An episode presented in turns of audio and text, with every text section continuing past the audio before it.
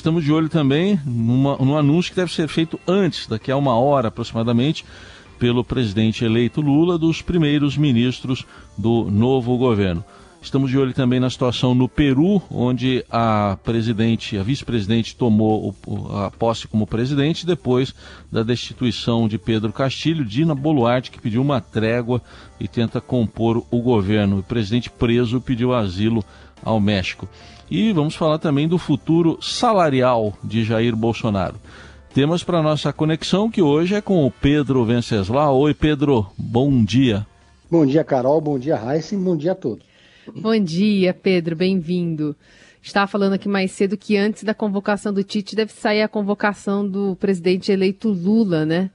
E toda uma movimentação aí nesse pré-jogo do Brasil. Queria te ouvir sobre, especialmente Fernando Haddad, que é o nome que pode azeitar as negociações lá no Congresso por parte do governo eleito.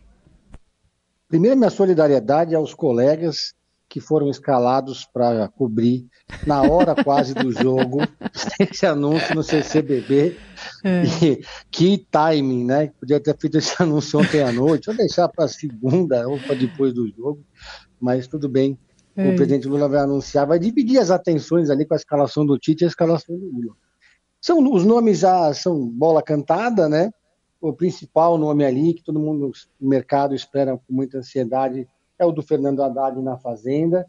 É, lembrando que durante a campanha toda, o favorito no PT, no mercado, para ocupar essa, esse cargo, era o Alexandre Padilha, que fazia interlocução com os, os mercados, acalmava a Faria Lima quando Lula dava aquela escorregada. Por, por, exemplo, quando Lula disse que ia acabar com o teto de gastos, foi lá o Padilha correndo no encontro com a Fiesp, dizer que não era bem assim é, apesar do Padilha não ter formação nenhuma em economia. Ele é médico especialista em doenças infecciosas.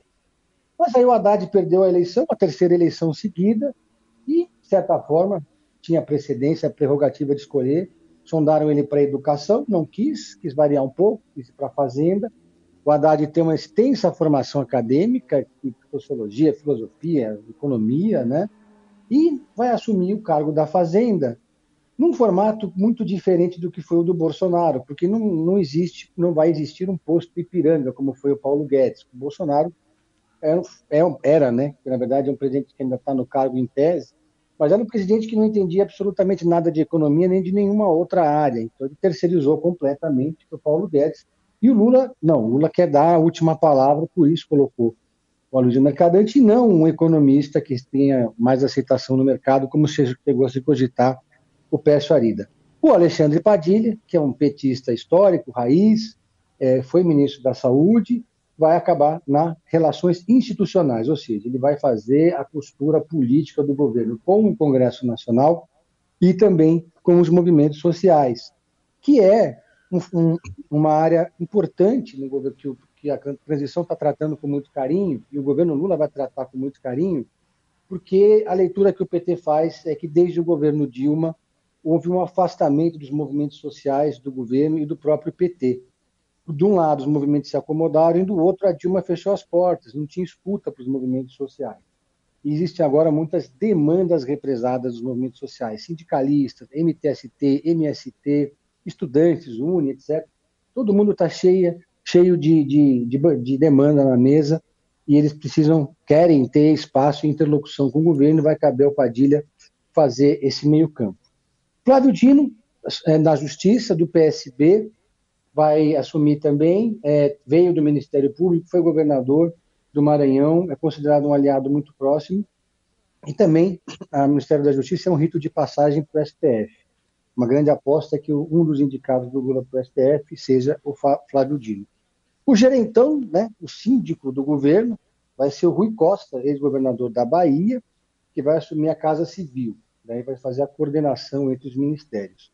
E o Múcio, que, antecede, que antecedeu o Padilha nas relações institucionais, pra, saiu para assumir o TCU, vai ser nomeado para a defesa.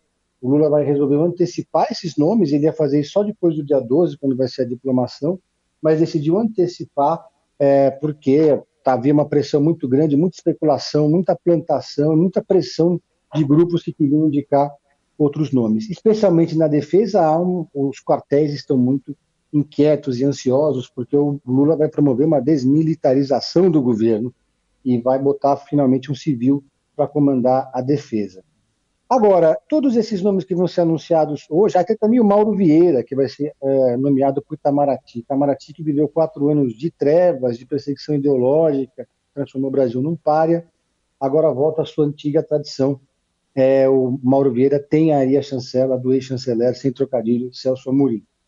E, é, mas, finalizando, é, há de se observar que todos esses nomes, apesar de muitos serem do PT, são nomes da cota do presidente Lula, nomes de confiança. O PT não está considerando esses nomes como nomes da cota do partido.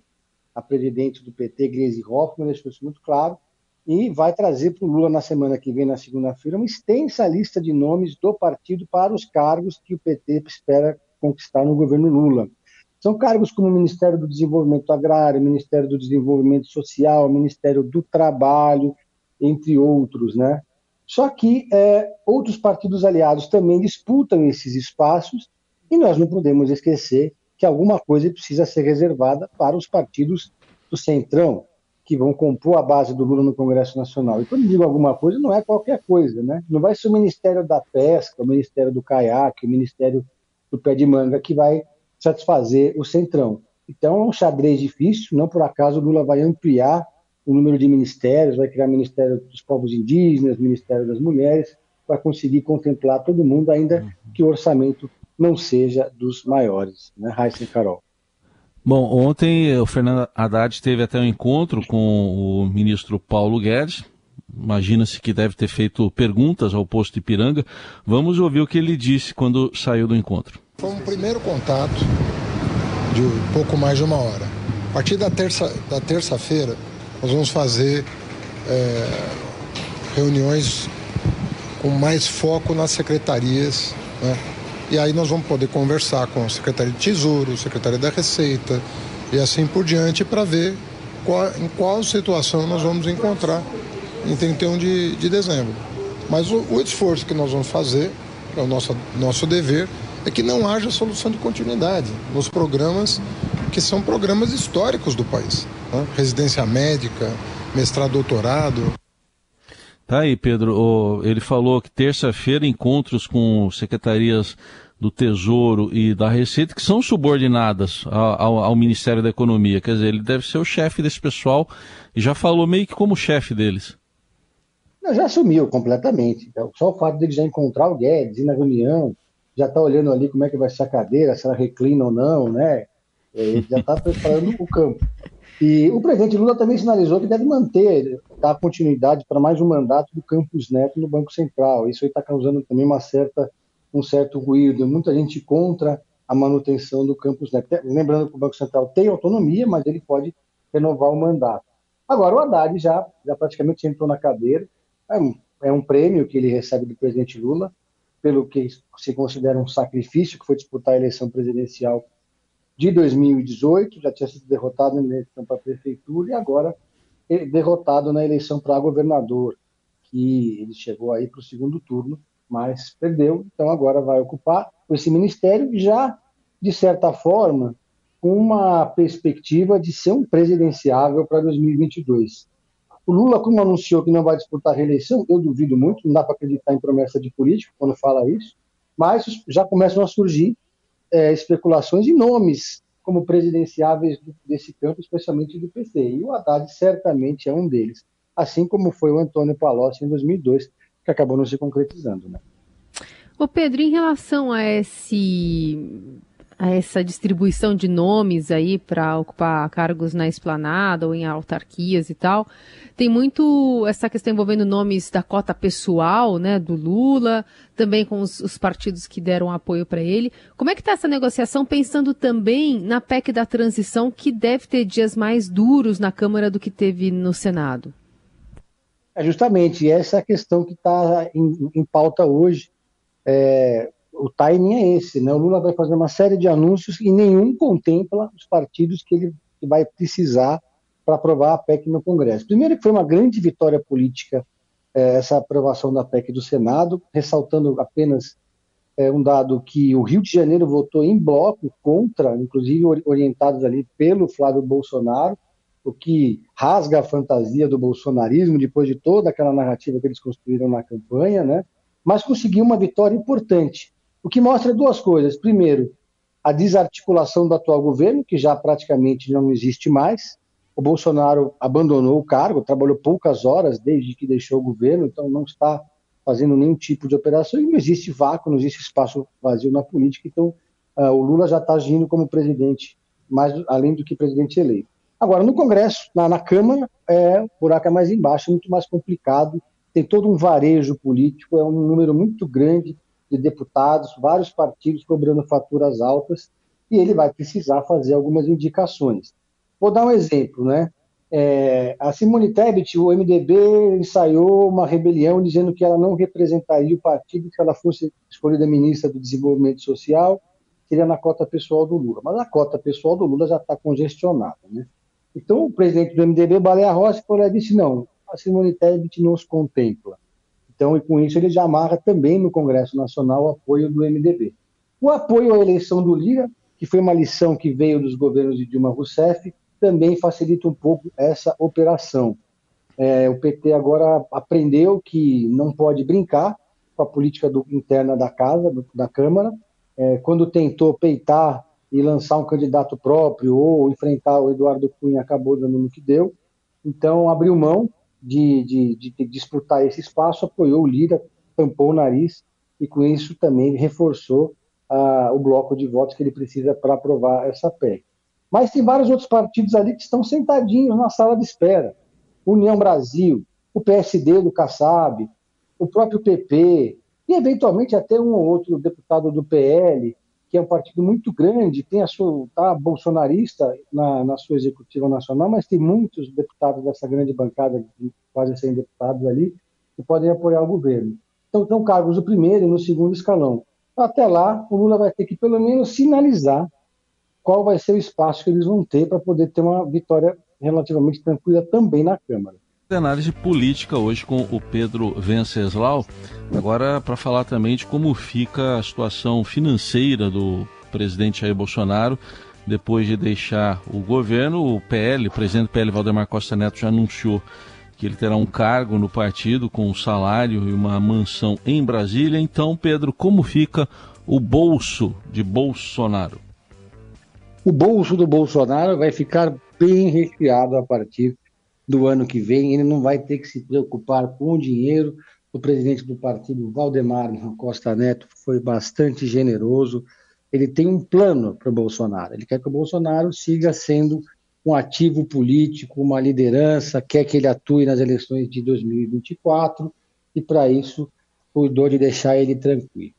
Bolsonaro vai receber um salário do partido, do PL, de 39 mil reais. Então você pega, ele vai pegar esses 39 mil reais, vai juntar esses 39 com a aposentadoria que ele tem direito por ser é, militar, ex-militar, que é de 11.945 reais e 49 centavos. E tem mais, tem uma terceira aposentadoria que é de deputado federal no valor de 33.763 reais. Ou seja, vamos somando tudo isso aí, dá aqui na minha conta de padeiro 85 mil reais, é isso, né, Raíssa? Mais ou menos a partir de 2023. É um dinheiro respeitável, especialmente porque, além disso, o Bolsonaro vai ter direito, como todo ex-presidente, a um carro com motoristas, né, que se revezam, ajudante de ordem, a gasolina desse carro também já está aí na conta, ele não vai precisar parar no posto de gasolina, usar o seu cartão de débito. É, vai morar numa mansão que vai ser paga também pelo partido, assim como todos os funcionários, ou seja, não vai ter boletos, né? Bolsonaro não vai precisar lutar como os boletos, porque os boletos sempre vencem. No caso do Bolsonaro, isso não vai ser um problema. Agora, é, apesar de todo esse conforto financeiro, ele também vai ter um espaço para despachar, né? Vai ter uma sala no, no, diretório do, do, do, PL em Brasília. A primeira-dama também vai ter uma sala para despachar. E, inclusive, só um parênteses aqui, né? Os, eu li na, na, internet ontem que os vizinhos do Bolsonaro estão preparando uma recepção calorosa para ele com faixas, criticando o presidente, dizendo que ele não é bem-vindo, enfim, né? Ele já vai chegar causando no condomínio dele. Então, a, a, o presidente chega é, no ano que vem com, essa, com toda essa tranquilidade, porém, o PL passa por um momento difícil em relação às suas contas, que estão congeladas pelo Alexandre Moraes. A gente não pode esquecer que ele aplicou uma multa de 22 milhões e 900 mil reais. Reparem no número, né? Não foi uma ironia, foi uma piada interna ali, né? Do Alexandre Moraes botou 22 milhões, que é o 22 é o número do PL. Enquanto o PL não pagar essa multa, esse dinheiro fica congelado. Então, o salário do Bolsonaro, esse dinheirinho, só vai pingar depois que o PL der o seu jeito, der seus pulos, passar o chapéu para conseguir pagar essa conta toda. Então, é, é, a gente vê que, é, com certeza, o Bolsonaro vai ser o presidente da República mais bem remunerado com dinheiro público da história desse país, né?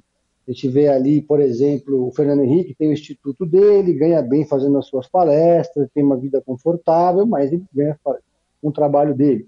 A Dilma tem uma vida modesta, mora ali, fica no eixo Porto Alegre, São Paulo, Brasília. Também tem os benefícios de, de ex-presidentes e tal, mas é, ninguém, nenhum outro mandatário teve esses, esses mimos todos ao deixar o cargo. Enquanto isso, o Bolsonaro vai é, levando, tocando a bolinha de lado lá no Palácio do Planalto, trabalhou poucas horas, foi, vai em alguns eventos para chorar em público, depois vai para casa sem falar. Mas o PL espera que ele trabalhe um pouco, pelo menos, depois que ele deixar o governo, já que ele vai ter esse salário do partido, ele vai ter que, pelo menos, dar, mostrar algum serviço, né? Não, vai, não adianta só ficar chorando, porque fica, sairia caro demais para o PL gastar esse dinheiro todo para o ex-presidente só chorar em público, né? E, e não vai ter imunidade parlamentar, né, Pedro? Deve usar, inclusive, o arcabouço ali de defesa né, do PL para possivelmente alguma coisa que pingue a partir de 23. Ah, isso está no pacote, está no combo. Né? É. Esse combo do Bolsonaro inclui também que o partido pague o advogado dele. Inclusive, na coletiva em que o Maldemar da Costa Neto anunciou o futuro do Bolsonaro, isso lá faz algumas semanas, estava lá o advogado a tiracolo, porque eu acho que esse vai, vai custar caro, ele vai ter que trabalhar muito esse advogado, né? É. O Bolsonaro é alvo de muitas, de muitos inquéritos em várias frentes diferentes, pode ficar inelegível, pode ter, ser até preso. Inclusive andou conversando com integrantes do judiciário, dizendo que teme ser perseguido depois que deixar o cargo eu vi que não vai ser perseguido, mas também isso não significa que vai que vão é, jogar para baixo do tapete os inquéritos que envolvem o Jair Bolsonaro, os múltiplos inquéritos. Sim. Ele e os filhos, né? A preocupação maior dele, inclusive, é com o Carlos Bolsonaro, que esse sim pode ser preso a qualquer momento. Bom, rapidinho para a gente terminar, Pedro, e a situação no Peru, né? O que, que você analisa e como é que impacta aqui no Brasil também? Muita gente fez muito barulho dizendo ah, o Lula convidou o presidente para ir para a posse. Isso é protocolo, claro que ele convidou. A direita saiu publicando muitos, muitos memes e notícias e, e, e nos podcasts da vida aí, é, dizendo, olha lá, mais um presidente de esquerda que, que tenta dar um golpe, etc. Temos que relativizar isso, né?